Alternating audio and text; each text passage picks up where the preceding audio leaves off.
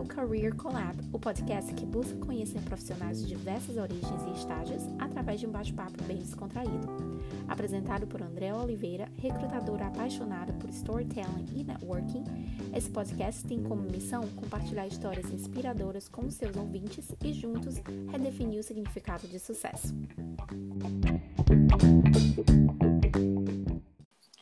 Oi, gente, tudo bem? Aqui é a Andrea. Bem-vindos a mais um episódio do Career Collab. E hoje é, eu trago uma convidada muito especial, a Thais Andrade. A Thais é psicóloga e profissional de recursos humanos há mais de 10 anos. Super apaixonada por pessoas, diversi suas diversidades e suas relações. E atualmente ela é especialista em desenvolvimento organizacional e está aqui para bater um papo so sobre a sua trajetória de carreira em RH e o que ela acha do futuro dessa área profissional no Brasil. Oi, Thaís, bem-vinda! Oi, Andréa, obrigada, é um prazer estar aqui. Prazer é todo meu. É, todo mundo já deve ter. Quem tiver escutado o primeiro episódio que eu falo sobre a minha trajetória deve ter escutado eu comentando que ia te convidar. eu ouvi o episódio, tava esperando esse convite aí. Tá. É, então, valeu, muito obrigada por estar aqui. E eu tô super animada para conversar contigo, é, sobre, aliás, já estava animada e por isso que eu, eu queria te convidar, exatamente para conversar um pouco sobre a tua trajetória nessa área de RH no Brasil. Eu, como, como sou recrutadora aqui nos Estados Unidos é, e não vivi essa, essa, essa carreira no Brasil, para mim, eu vejo uma certa diferença e tal. Então, queria muito bater esse papo com você. E vamos começar um pouco do passado. Eu, é, são, eu tava fazendo as contas, né? São 17 anos de amizade. Nossa, você fez conta. A gente fez conta.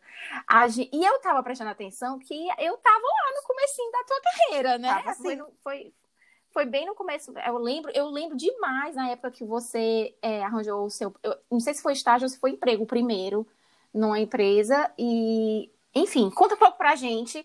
Volta naquele tempo e conta um pouco pra gente quem era a Thaís naquela época, que entrou na fac... nas duas faculdades, né? Conta pra galera ao mesmo tempo. E o que, é que ela imaginava que a carreira dela. Como que você imaginava que a sua carreira ia ser naquela época? Ai, nossa, eu acho que eu não tinha ideia ainda de muita coisa, não, André. Acho que as coisas foram se construindo e que bom, né? Que as coisas são assim, elas uhum. vão se construindo, transformando a gente, e a gente vai transformando as coisas, e aí chega onde a gente está, né? É, bom, eu escolhi psicologia para fazer como, como carreira, né? Como escolha, na verdade, na faculdade, na época que eu tinha que fazer vestibular, então eu escolhi o curso de psicologia foi uma escolha bem estratégica naquele momento, né? É, eu olhei para o que tinha disponível é, uhum. nas faculdades aqui. Eu não tinha condição de fazer uma faculdade particular, então eu tinha que olhar muito para os cursos que tinha nas universidades públicas. E, e aí eu fui fazendo, fui olhando do que eu gostava, o que eu me identificava, quais eram as específicas, né? Porque o vestibular da Universidade Federal aqui do Ceará tinha as específicas, então quais eram aquelas Sim. que eu me dava melhor e tal. E escolhi psicologia sem ter muita dimensão é, de, do mundo de oportunidades que você tem quando você escolhe a psicologia como profissão. E, e aí, na mesma, no, na mesma época, eu decidi que queria fazer psicologia, então isso era uma decisão, mas eu só tinha uma opção, porque só tinha na Universidade Federal do Ceará. Então, Sim. o meu irmão, ele ficava o tempo todo me convencendo de que eu tinha que tentar uma outra coisa, porque se não desse certo lá, eu tinha que ter uma segunda opção e tal. E ele ficou insistindo muito nisso. E ele tinha estudado no Instituto Federal de Educação, que hoje é o Instituto Federal de Educação, na época era o, era o Cefet, né? Uhum, e sim. ele tinha estudado lá na época do ensino médio dele, aí ele me disse que que eu devia fazer e ficava com aquele disco no meu ouvido 24 horas por dia. e aí ele foi lá e decidiu por mim, me inscreveu no vestibular. Mentira! Foi. Eu não sabia disso. Ele foi. Ele foi comigo, na verdade. Ele disse: é, Vamos, você vai se inscrever e tal. E aí eu olhei para tudo que tinha lá. Não foi uma escolha de carreira, tá lá. Foi olhei o que tinha disponível e de tudo que tinha o que eu achei que fazia mais sentido, que tinha mais a minha cara, era o curso de turismo. Mas era um curso de uhum. administração de empreendimentos turísticos, né? Não era de turismo Sim. propriamente. Então eu pensei, ah, um curso de administração, outro de psicologia, vamos ver no que dá. E aí eu não passei no vestibular de psicologia na primeira vez que fiz, mas passei no, no, no Cefet na época. Uhum, e aí eu comecei a. Quer dizer. Hum. Desculpa, Imagina. eu ia falar, quer dizer que a gente tem que. Eu tenho que agradecer o seu irmão. Ao meu irmão, sim. Porque, por ter te conhecido, sim, né? Sim, sim. Não, na verdade, na verdade, André, é um, é um pouco diferente ainda, porque eu lembro, eu não passei no vestibular na primeira vez que fiz. E aí meu irmão ficou indignado comigo, porque eu só tinha tentado para federal e só tinha feito isso. Aí na segunda vez, no segundo ano, ele disse: "Ah, deixar você cometer o mesmo erro. Você vai fazer ah. o CETET". Então foi na segunda vez. foi isso. Eu passei um ano estudando de novo, e aí me dedicando e tal, e aí ele é, e, e, a primeira vez que eu não fiz, acho que isso é importante, é, porque é uma coisa que me marcou muito.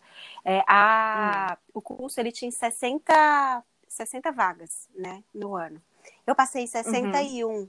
Eu fui a primeira classificável. No, no de psicologia? No de psicologia da Federal. Uau! A primeira. Uau. Eu não passei por um décimo na redação. Eu nunca vou esquecer isso. Uau, que louco! Que louco, é. E aí, eu lembro que eu fiquei muito chateada, eu chorei por não ter passado, mas eu chorei muito mais quando eu soube que não passei por um décimo, assim, acho que é a pior coisa. Com certeza, com Porque certeza. eu tive que esperar mais um ano por causa de um décimo, né? Mas aí, enfim, na segunda vez que eu fiz, aí meu irmão disse, ah, não vou deixar você cometer a mesma coisa, a gente, você vai fazer, ele me obrigou mesmo, ele que pegou tudo, tudo para fazer inscrição, se informou, se informou de prazo e ele me obrigou a fazer. E aí eu fui lá e inscrevi, me inscrevi em turismo. E aí passei nas duas. Só que na federal eu só começaria as aulas em agosto, no segundo semestre. Então eu uhum, tinha seis sim. meses iniciais ali do, do ano e eu comecei a fazer o, o Cefet antes, né? E aí foi aí que a gente se conheceu. Começou a, a estudar junta e eu me apaixonei mesmo, assim, pela instituição, pela proposta sim. que ela tinha, pelo curso, pelos profissionais, pelos amigos que eu fiz. Então, de fato, foi, foi um presente mesmo que eu tenho que agradecer meu irmão. Acho que eu nunca agradeci. É, é um bom, uma boa deixa para eu agradecer a ele por essa escolha. É, agradece aqui pelo podcast, já manda o link para ele. tá Aquela, né? Já divulga. Pode deixar, pode deixar. Vou pedir para ele assistir, dizer que estou fazendo essa homenagem a ele, que realmente foi o maior é incentivador aí, aí para eu fazer o Cefet.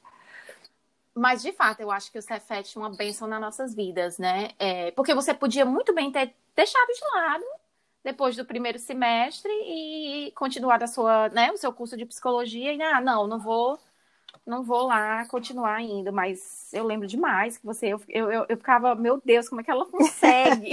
é que o Cefet era à noite e depois que começaram as aulas na Federal, eu ia de manhã e à tarde para psicologia. A, a uhum. psicologia até o quarto semestre ela era integral, que eles chamavam, né? Então manhã e tarde. E aí eu estudava manhã, Sim. tarde e noite. Era bem puxado, bem puxado. Mas eu não tinha coragem de deixar o Cefet, porque eu estava apaixonada por tudo, né? Eu, eu queria muito estar é. ali. Acho que foi um tempo de investimento muito bacana. Eu aprendi muito e acho é, que ali também eu tive as primeiras, uh, os primeiros sinais de que eu queria trabalhar no mundo corporativo, né? Então, eu Sim. comecei a falar de administração, comecei a entender algumas coisas, comecei a, a entrar um pouco mais nesse mundo. E aí, quando eu comecei a conhecer mais a psicologia e todas as oportunidades que ela dava, e entre elas estava a área de recursos humanos, é, eu acho que isso já foi me meio que me levando nesse caminho. Tanto que muito cedo na psicologia eu já comecei a enveredar pelo mundo de psicologia do trabalho, estudar um pouco mais Sim. as relações de trabalho. Então, foi muito cedo que eu despertei para esse mundo corporativo. E acho que o Cefet foi um, um muito importante para essa escolha. Sim, super influenciou, Exato. né? Não sei se eu, se eu não teria, se eu não tivesse feito o Cefet, eu teria escolhido isso. Acho que sim, no final, porque de tudo que tem na, na psicologia, de fato é o que eu me identifico mais, são as relações, as relações de trabalho, é, e, e, tudo que as pessoas são nesse mundo do trabalho, como elas se mostram, né, e como elas, como uhum. elas sentem esse mundo. Acho dá para falar, né, como seria se Acho que eu iria para esse caminho de qualquer jeito, mas sem dúvida nenhuma eu comecei tão cedo porque eu estava influenciada pelo Cefet. Que legal, que legal. E, e aí você, é, você teve o seu primeiro estágio, não foi estágio de recursos foi humanos? Foi estágio de recursos humanos. É, eu estagiei numa empresa pequena, na verdade não era pequena, era grande no Ceará, é, de distribuição de higiene e perfumaria. E uhum. na época foi um estágio muito curto, muito rápido, porque logo depois eu fiz um processo seletivo numa indústria muito grande daqui, uma indústria têxtil, e aí eu passei uhum. nesse estágio. Então, é, para mim era, fazia muito mais sentido é, estar nesse outro lugar. E aí eu fui. Sim. Então, é, foi uma conquista para mim. É, sem dúvida nenhuma ter conseguido esse estágio. Era cedo, eu acho que eu estava no quarto, quinto semestre da faculdade. Era Sim. muito cedo. Mas eu tinha muito esse desejo da prática, sabe? Assim, de, Sim, de olhar as coisas como elas acontecem, onde elas acontecem. Então, e tinha uma questão de prática também, de ordem prática, né? Eu precisava uh, remunerado, isso era importante para mim na época. E a área de recursos humanos, ela, ela me trouxe isso de uma maneira mais rápida, né? Que legal. E eu tô, eu acompanhei, eu tô acompanhando o seu LinkedIn, né, hum. né? Com o seu currículo. E, e, você era estagiária nessa empresa? Você foi estagiária nessa empresa por dois anos? Por dois anos. Por dois anos na área de recrutamento e, e eu E eu lembro. Isso. E eu, e eu lembro que na, na época que eu fui é, estagiária, né, que, no hotel que eu comecei, foi mais ou menos um ano, um ano e meio até eu virar efetiva, né? Hum. Ainda é assim? Ainda, os estágios? Depende muito, Dea, porque uh, existe uma lei do estágio que ela limita, né, um pouco desse tempo que você pode ser estagiário. Então, o máximo são dois anos, mas às vezes a gente acontece de surgir uma vaga antes, de você ser aproveitado antes, de você estar tá perto de se formar, né? E aí você já aplica.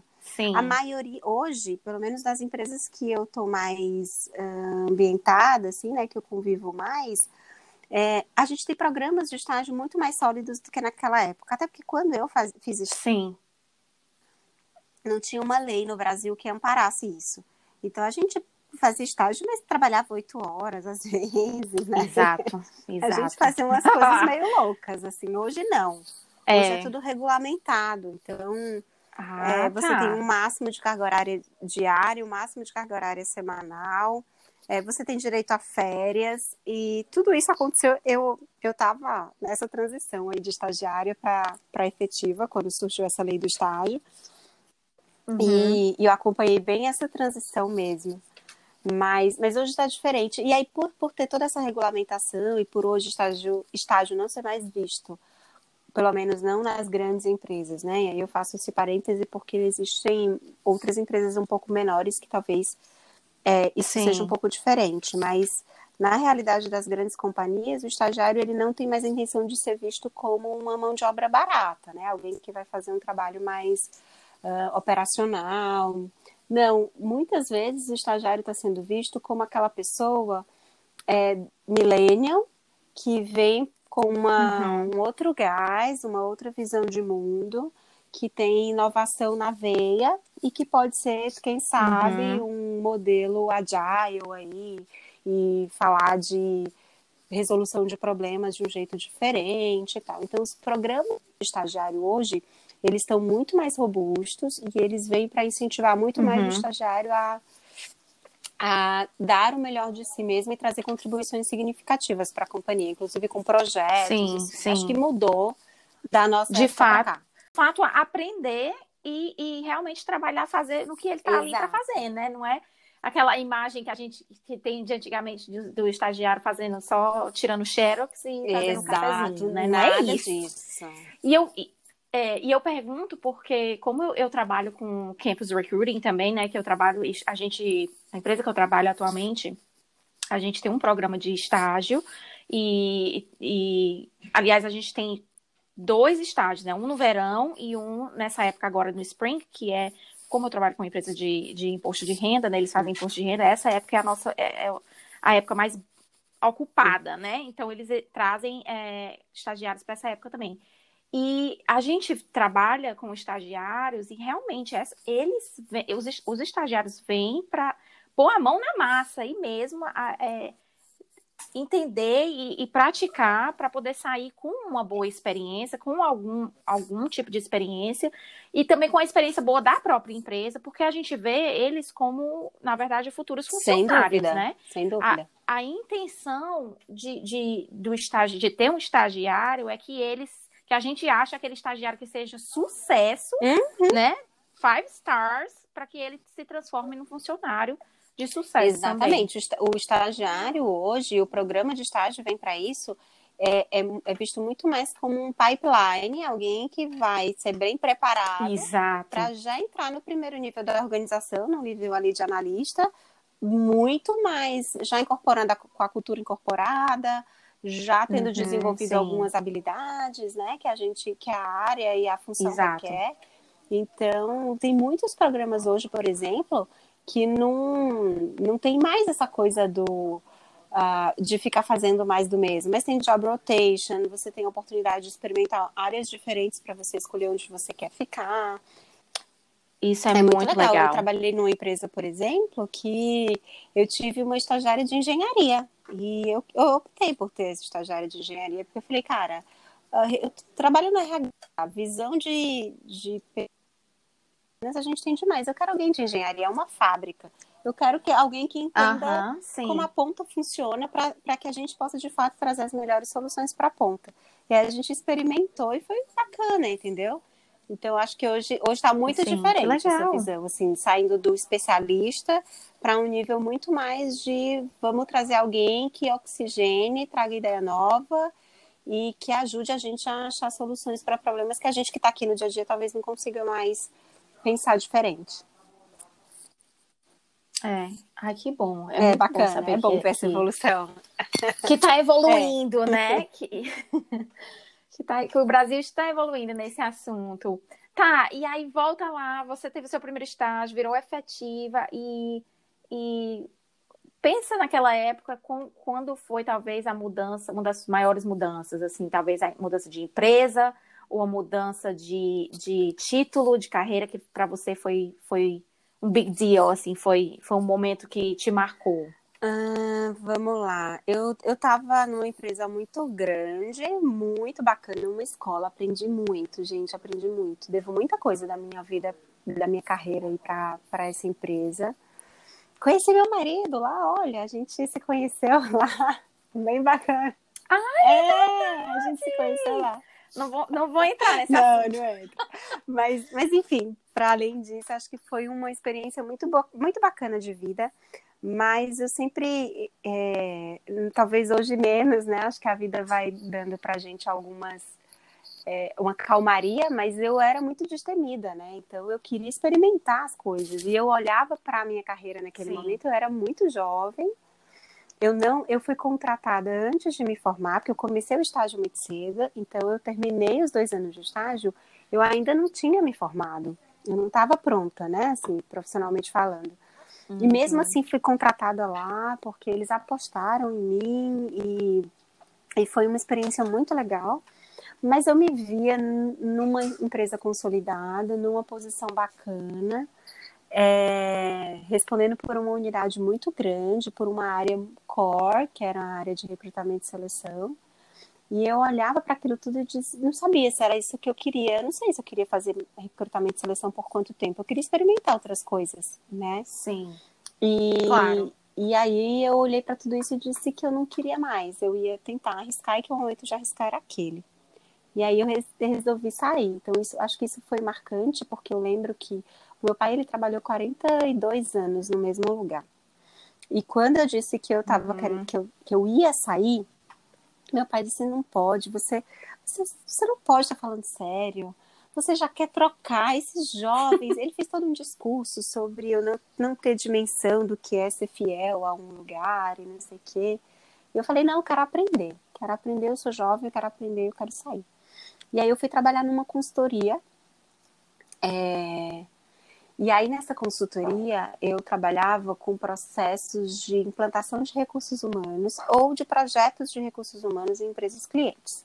Então, ou eram empresas pequenas certo. que não tinham uma área de RH bem estruturada e o meu trabalho era estruturar isso, ou eram áreas que, ou empresas que tinham uma área de RH, mas estavam com algum gap, algum problema que precisava ser resolvido. E aí eu fazia desde o diagnóstico até a implantação de projetos que solucionassem esses gaps. Então, foi uma experiência. Eu passei um Nossa. ano nessa, nessa consultoria e foi sensacional, foi muito bom.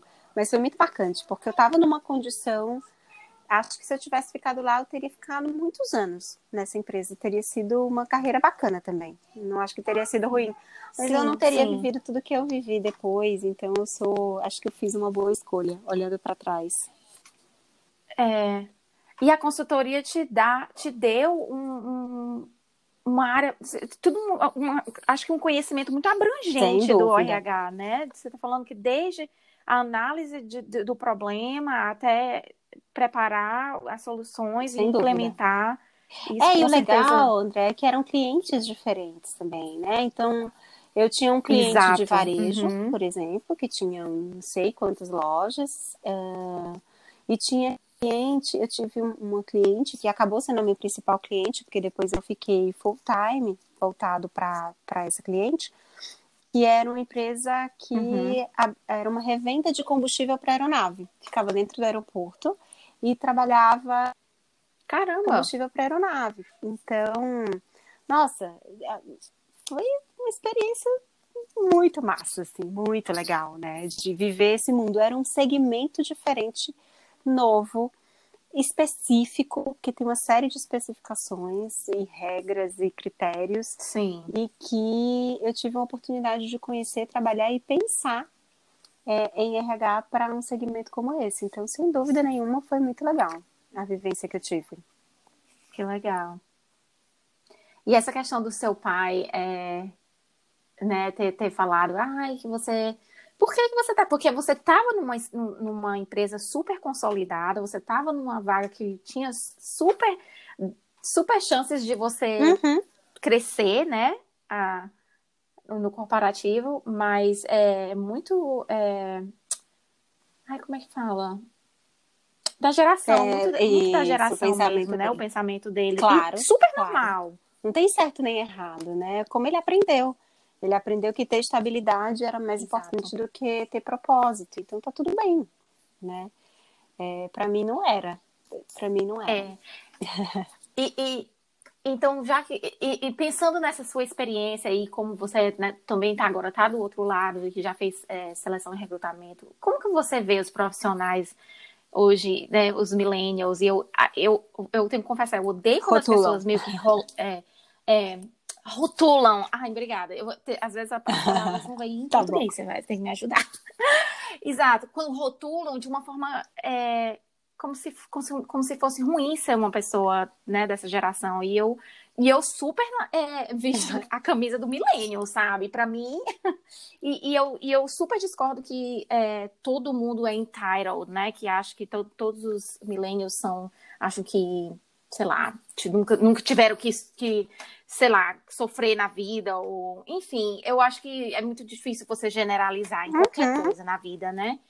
E, é, e eu é, meio que eu, eu não vejo isso uma coisa ruim do, da pessoa querer experimentar, uhum. que nem uhum. você fez. Como que, como que vê hoje em dia é, os, os empregadores veem isso no Brasil? Uh, eu acho que tem empregadores e empregadores, né? Então eu vou falar como eu vejo, que talvez isso. seja mais fácil. Uhum. é, como eu te falei, eu acho o que eu acredito como, como vida é que o melhor de tudo é que todo mundo é diferente, né? Imagina se todo mundo é igual, isso é muito chato. Então, é, as gerações Sim. elas são diferentes mesmo. Elas têm características que se aproximam mesmo, porque elas surgiram no momento em que a maneira de se relacionar com o mundo era aquela.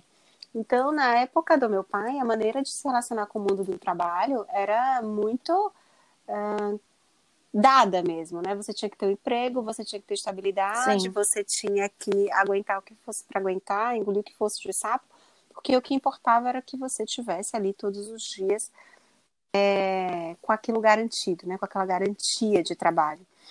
É, hoje, é, as, as, as, essas pessoas que estão entrando no mercado de trabalho, elas já cresceram no mundo digital. Então, eles, eles já foram apresentados a um monte de oportunidade que o mundo tem. Eles já cresceram. A minha filha tem cinco anos, a minha filha faz tour em museus do mundo inteiro pelo. pelo... Sim.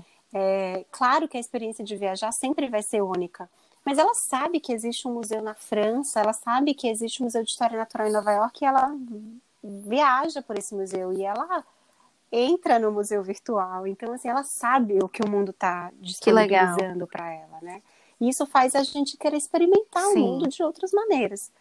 E acho que é, o bacana é que a gente coloque todas essas gerações juntas para interagirem, para que cada uma traga o que é melhor de si e para que, que o diálogo faça com que surja uma relação diferente, né? Quando a gente traz só millennial, ou quando a gente traz só geração Y, ou só baby boomer, quando a gente, quando a gente fecha muito, a gente perde uma oportunidade incrível de, de ter uma equação diferente, né? Uma mistura dali que não é x mais y, não é x nem y, é x mais y. Sim. Então, eu acho que os empregadores, eles, eles desejam o novo, eles, ao mesmo tempo que eles têm medo do novo também, né? Porque assusta um pouco disso. Sim. E aí vem a, to, e aí por isso vem todos aqueles rótulos que você acabou de falar que não são legais. Então, acho que a gente tem que desmistificar e trazer que, na verdade, todo mundo tem muita coisa para dar. E que é um fato que talvez o millennial ele vai ter menos paciência de esperar ele vai querer as coisas mais imediatas, porque esse era o mundo dele, é o mundo touch, é o mundo que ele apertou o botão e aconteceu. É... E não é, isso não é um, um, erro, não é que isso seja um demérito para ele, mas é o mundo que ele conheceu, né?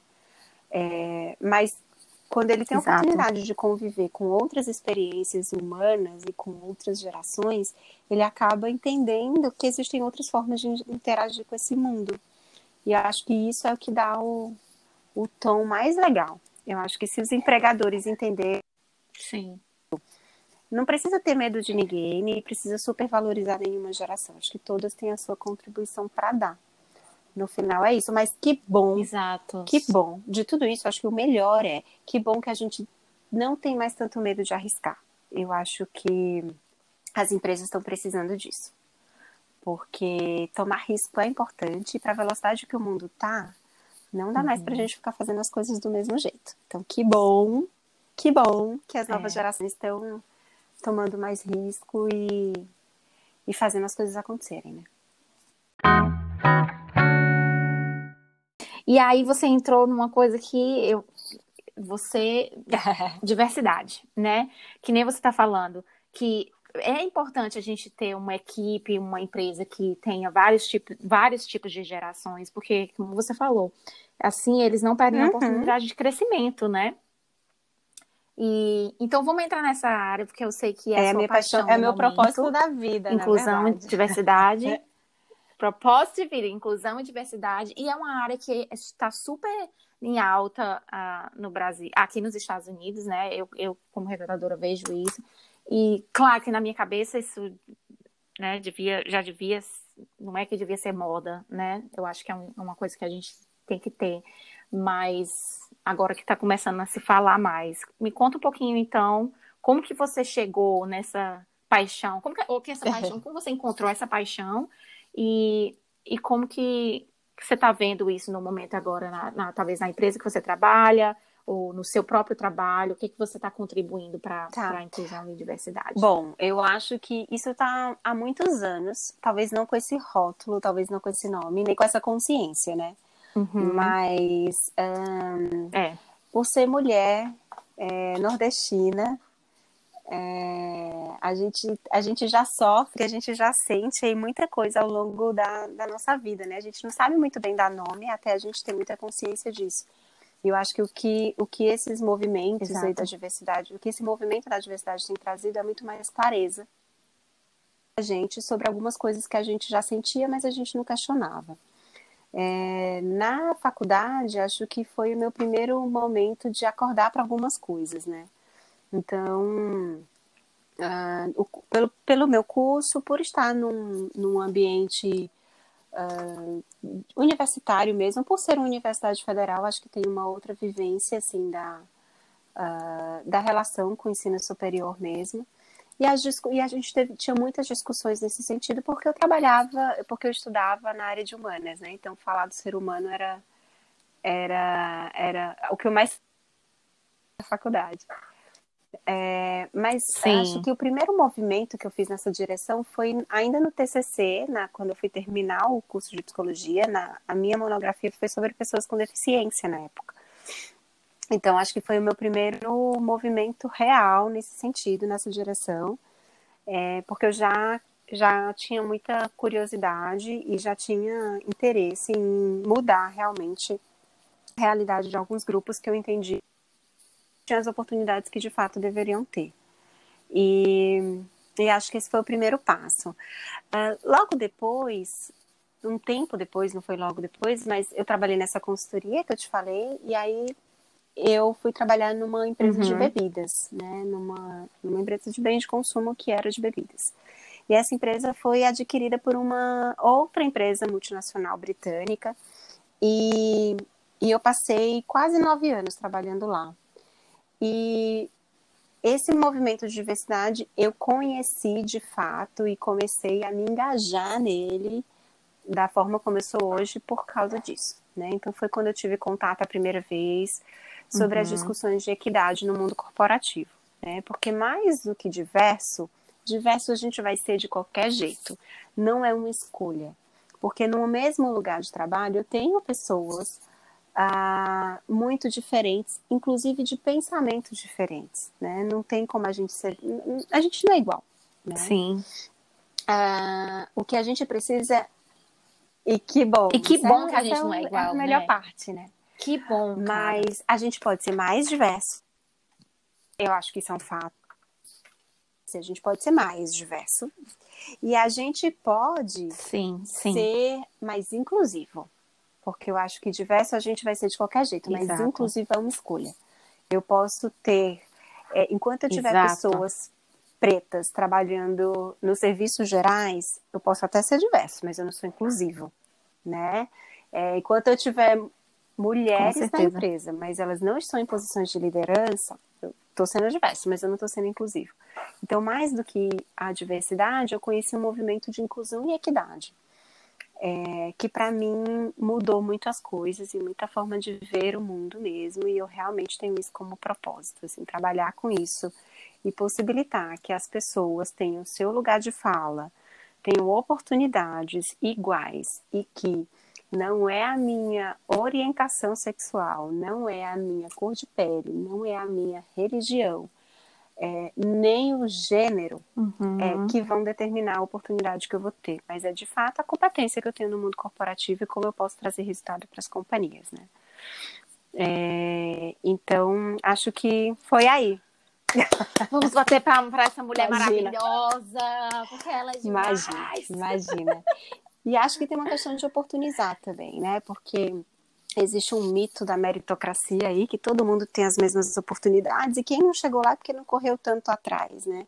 Sim. Mas aí entram as velhas discussões super polêmicas de cotas e tudo isso, mas que Sim. nada mais é do que eu dar oportunidade para que, de fato, as pessoas, é, todas as pessoas cheguem. E aí, se eu estou largando do meio do caminho, se eu estou largando muito atrás de você, que eu consiga dar oportunidade de chegar ao mesmo tempo, né? Acho que no final do dia é isso.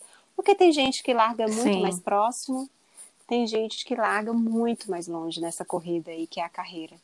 Então, eu não posso dizer que o caminho percorrido é, é o mesmo, ou que quem largou muito mais longe não chegou porque não foi competente o suficiente para isso mas simplesmente as pessoas largaram de lugares diferentes. Então, como eu faço para que todo mundo largue do mesmo lugar e tenha as mesmas oportunidades? Eu acho que isso que me fez me apaixonar por esse, por esse caminho aí da, da inclusão e da equidade. Que legal, que legal. E você falou uma coisa muito real, assim, que eu é, que a gente, na, na época da faculdade, né, que você discutia sobre o assunto, muito sobre o assunto, eu acho que eu não caí na uhum. real até eu virar imigrante, né? E eu, e eu ainda estou muito que aprendendo, mas realmente eu só tive clareza de, da minha diversidade e da minha de, de ser minoria depois que eu virei imigrante. Aí sim, eu, eu caí na real que eu, além de ser mulher, eu era latina, né? e, e não falava a língua direito, né? Porque é outra coisa que influencia e é, enfim, claro que eu sofri algum tipo de preconceito. Ah, claro. Todo mundo sofre um, algum tipo de preconceito. E sei lá, eu acho que é uma coisa que inclusão, inclusão e diversidade que nem, equidade, né, e, e, e, inclusão, que como você está falando, é um, é um assunto que eu também tenho muita, muita, muita é, vontade de, de, acho que me envolver mais na empresa que eu tô e, e no meu futuro como profissional no RH. E, mas eu acho que eu particularmente eu tenho um certo receio de ter de tomar liderança e eu tô aqui pedindo conselho, tá? Eu, eu tenho é, é, compartilhando os meus sentimentos no momento. Eu tenho um certo receio de tomar liderança nisso porque eu vejo que realmente a empresa que eu trabalho é 99,9% branca, uhum. né? Eles têm mulheres em liderança, mas assim, eu sou muito, muito, muito minoria. E por mais que eles falem, ai, André, vamos lá fazer, ajuda a gente, eu fico meio tipo, mas por que, que tem que ser eu, né? Porque eu sei que eu sei, eu, eu sei, eu sou consciente que eu sou a minoria e você está aqui apontando, né, que eu também sou, mas eu acho que super tem que partir deles também. E eu sei que eu tenho que ser, eu sinto que eu tenho que ser parceira e eu tenho vontade e pretendo, mas uhum. eu fico uhum. meio perdida, sabe? De não saber como lidar com isso e como lidar com essa vontade deles também. Ah, eu acho disso? muitas coisas. Eu acho muitas Vira, coisas. Vira psicóloga aí. Eu poderia falar muito sobre isso. Porque se deixar, eu falo muito sobre isso. Mas eu acho, no final do dia, se tem uma vontade deles, acho que isso é um ótimo sinal, né? Que bom, porque muitas vezes falta vontade e a clareza. Sim. Então, que ótimo. Talvez falta um pouco do por onde eu começo. E aí eles entendem que um bom lugar para começar é por você. E aí eu não sei exatamente se a escolha é porque você tem aí todo esse seu histórico de vida, né, que talvez te privilegie, porque o teu lugar de uhum. fala é esse, então que bom que eles têm alguém que pode representar isso. Não sei se por isso ou se porque você é a porta de entrada, né? Então, é, é com você Sim. que as pessoas uh, conhecem a empresa e entram na empresa. Mas, e eu acho que sim, eu acho que você tem um espaço privilegiado nesse, nesse sentido, porque é, a oportunidade que você tem de trazer gente diferente é muito grande e está muito na tua mão como você convence quem está dentro da companhia que essa pessoa pode, pode aportar muito para o negócio, né?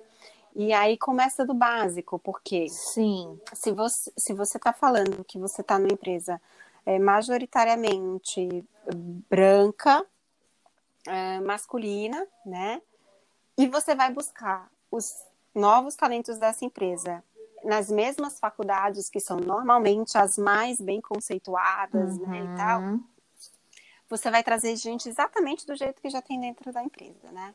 Então, acho que um bom caminho uhum, é, é começar a procurar pessoas diferentes que possam aportar o negócio pelas capacidades que essas pessoas têm, pelas habilidades que elas têm, pela vivência, experiências exteriores que elas tiveram, mais do que necessariamente por essas outras características. Então, uh, se você tiver um compromisso, se você tiver autorização, porque às vezes não depende de você, mas o compromisso de sempre apresentar uma, uma mulher, pelo menos, uh, entre os teus candidatos, se puder apresentar um negro entre se puder apresentar uma pessoa de uma faculdade ou fazer um programa de estágio que não vá buscar nas, nos mesmos lugares, aí como você falou que você faz, que vocês fazem uhum. esses, esses programas aí é, em períodos específicos do ano.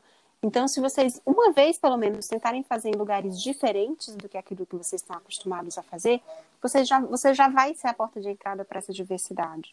acho que você tem um papel muito legal, muito importante e bem decisivo. Porque se o recrutador não entender, não importa Sim. o quanto o resto da empresa entendeu, o recrutador vai buscar sempre as pessoas nos mesmos lugares. Então, não vai, não vai entrar diversidade. Então, você tem um papel importantíssimo. Porém, você sozinha não consegue, porque é. você sozinha traz diversidade, mas você não traz inclusão. Então, o que, o que as outras pessoas precisam fazer é estar abertas uhum. a receber é, essa, essa diversidade, né? Então, eu acho que, para além do seu movimento Sim. como funcional, você tem que ter um movimento de liderar mesmo a mudança desses paradigmas e incluir essas pessoas que estão vindo diferentes. Mas eu realmente acredito que cada um tem que fazer a sua parte, né? Assim, uhum. Acho que não tem um segredo, com certeza, vontade, com certeza. Deixa a intenção. E se alguém é. já olha para ti e diz, André, puxa isso, gata, puxa poxa, que você tem na mão uma oportunidade de ouro de mudar as é. coisas. e, e, na verdade, isso é uma conversa que já vem há muito tempo e a gente já está mais evoluída e eu estou mais envolvida e, e é tanto que o nosso último processo seletivo de estagiários foi algo que marcou todo mundo, porque a, a gente teve um, um certo é, é, grupo de estudantes que foi mais é, diversificado, né, que vieram de backgrounds diferentes latinos e, e, e eles chegaram a perguntar isso nas entrevistas, né? Como que é o, é o, processo de vocês? E eu achei incrível, eu achei o máximo, porque eles precisam ouvir dos estudantes, né? Também dos candidatos. É, o que, que, que, a gente está fazendo? O que, que vocês estão fazendo, né? Para para que haja inclusão e diversidade na sua empresa. E, e eu acho que foi muito bom e foi meio que um, um momento para eles abrirem os olhos, né? E aí a gente realmente tá, mas é, eu sei que eu, eu, eu acho que eu me ponho, eu ponho muita pressão em mim por, por ser minoria e, e que, sei lá, eu fico pensando que eu tenho que fazer mais, que tenho que fazer mais, mas eu acho que hoje, como você está falando, aos poucos eu eu tô me dedicando mais, né? E, e acho que a conversa, a, deixando a, a, minha porta aberta para que. Sem dúvida, sem dúvida. E eu acho que né? aproveitar o lugar que você tem. É, eu não sei o que é ser imigrante, né? Então eu não posso falar no seu lugar, eu não posso falar como isso é difícil. A única pessoa que pode falar da tua condição é você. Então você uhum. tem uma uhum. oportunidade muito legal de mover as coisas quando você tem lugar para falar, né? Eu sei o que é falar, o que é ser mulher, eu sei o que é falar o que é ser nordestina, é, dentro de uma realidade de empresas muito grandes, que muitas vezes é, é essas empresas estão em, em país, são multinacionais, ou estão em todo o Brasil, ou a sede dessa empresa está num outro lugar é, do país. Então eu sei o que é esse meu lugar de, de me provar uhum. e, de, e de ser reconhecida pelo meu trabalho, independente de onde do lugar que eu nasci, né? Mas a gente sabe que isso existe. E só quem sabe é, o que, que a gente passa é quem está na nossa pele, né? Então, acho que você tem uma oportunidade muito grande de, se querem te ouvir, fala, porque esse lugar aí é, é difícil. É Fazer difícil a diferença, quem, né? Quem tá nessa posição ter esse espaço para falar. Então, se você tem, vai em frente. Acho que é um grande passo. Obrigada, obrigada. E um, a gente está chegando no finalzinho da nossa conversa, mas antes de finalizar, é, claro. tem duas perguntas que eu quero fazer para você. Um, a primeira é só me conta o que, que, é que vem no futuro da Thaís, né? O que, que você tá. Qual é o seu seus planos? Eu sei que você está numa empresa nova e agora trabalhando com, com desenvolvimento organizacional. E então fala o que, que, que você tem em mente. Ah, o que eu tenho em mente é eu quero ter uma contribuição na vida das pessoas, né? Eu acho que eu escolhi o curso que eu escolhi. Hoje, eu, eu quando eu olho para a maneira como eu escolhi lá atrás, com certeza eu não levei isso em consideração. Mas hoje, olhando para a minha escolha e sabendo que tudo tem uma razão de ser, eu sei que era isso, né? Então, escolher recursos humanos, eu sei o quanto impacta a vida de muita gente, né? Hoje eu trabalho com desenvolvimento organizacional e é muito legal você entender, você perceber a, a diferença que você pode fazer na vida de alguém é, por meio do desenvolvimento, né? trazendo para ela oportunidades. Que hoje estão muito Sim. além de treinamento, né? Não é, não é esse tipo de desenvolvimento que eu acredito, mas acredito que a gente aprende de vários jeitos. E, e eu acho que é isso, é, é eu impactar a vida das pessoas, fazer com que o meu trabalho possa de algum jeito tocá-las e transformá-las, né? É, ainda que pouco, ainda que elas saiam um, um centímetro do lugar que elas estavam, mas o que eu quero é continuar isso que eu acho que é a minha missão e o meu, o meu lugar no mundo mesmo. Então, não sei exatamente onde eu vou estar daqui 10 que legal. anos, nem o que eu vou estar fazendo, nem não tenho grandes expectativas uh, nesse sentido, mas sem dúvida nenhuma a minha expectativa é continuar fazendo a diferença. Acho que isso, sem dúvida. E a última pergunta, então, é a, a, pergunta que eu tenho feito todo mundo, né, no final do programa, que é o que é sucesso para você. Eu acho que vai muito é, disso que você está falando, né? Conta então para mim, para a gente. Pra ah, sucesso é fazer aquilo que você, você acredita, né? Você está num lugar em que ou ou fazendo coisas que você realmente acredita e que realmente é, tocam o teu coração e fazem você sentir que ufa, vim para o mundo e fiz o meu papel, fiz o que eu tinha para fazer. Acho que sucesso é isso. Sucesso é um lugar, não é um cargo, uhum. não é uma conta bancária. É, sucesso é você ter a tranquilidade de saber o que que está fazendo aquilo que você gosta de fazer, que você sabe fazer, que é, é o que toca o teu coração. Antes da gente ir embora, dá uma dica então para a galera que está é, talvez pensando em entrar na área de RH, né? Os nossos queridos universitários. É, se você tem alguma dica para eles. Tem que gostar de gente, senão não funciona. Uhum. então, é, a área de RH é uma uhum. área que é, é verdade. que mexe muito com a vida das pessoas. Acho que todos nós, né? Uh, mexemos muito com a vida das pessoas, mas essa área especificamente, né? É, eu acredito, eu, Thaís, pessoalmente, e eu sempre disse isso, e quem ouvir esse podcast já trabalhou comigo vai saber, vai lembrar, que eu trabalhava para o dia que o RH não existisse mais, né? Porque, porque eu acho que o RH no final do dia é, todo, uhum. é cada líder que conversa, que interage, que faz a gestão das suas pessoas, né? Do seu time. Antes, se você queria mandar alguém embora, você mandava para RH. Sim. Agora não, acho que agora o líder ele faz isso. Ele, ele contrata, ele faz a gestão, ele manda embora quando ele acha que tem que mandar embora. Então, o líder ele tem esse papel.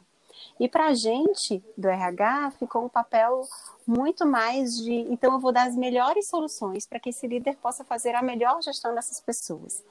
E a gente não pode pensar nas melhores soluções para as pessoas se a gente não gosta muito das pessoas, né? Se a gente não consegue ser genuinamente empático, é. se a gente não consegue realmente entender o que aquelas pessoas querem, uhum. o que elas uhum. precisam, o lugar de onde elas vêm, né? O lugar de fala que elas têm. Então, é, para você ter toda essa, essa preocupação e essa empatia, você tem que gostar. Então, acho que RH é um lugar, de fato, de curtir gente. E é isso, gente. Muito obrigada, Thaís, de novo. E até tchau, tchau, o próximo gente. episódio, galera. Tchau!